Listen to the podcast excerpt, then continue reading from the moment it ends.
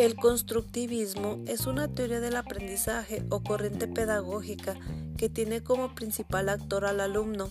Tiene una visión del proceso de aprendizaje como algo dinámico, activo y participativo, en el que el alumno construye por sí mismo su propio aprendizaje.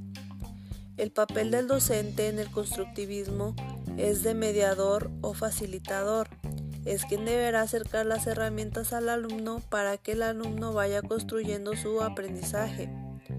Pareciera que el docente tiene un papel pasivo, pero en realidad requiere planear experiencias que muevan al alumno hacia la adquisición de un nuevo conocimiento o destrezas e irlo acompañando a lo largo del camino. El constructivismo comparte muchos fundamentos teóricos con el cognitivismo, ya que ambos buscan explicar la forma en la que el alumno aprenda de una manera significativa. La diferencia más importante que se encuentra en el cognitivismo es que el estudiante no solo integre un nuevo aprendizaje en la estructura del pensamiento, sino que le dé una interpretación propia de acuerdo a lo que ha vivido.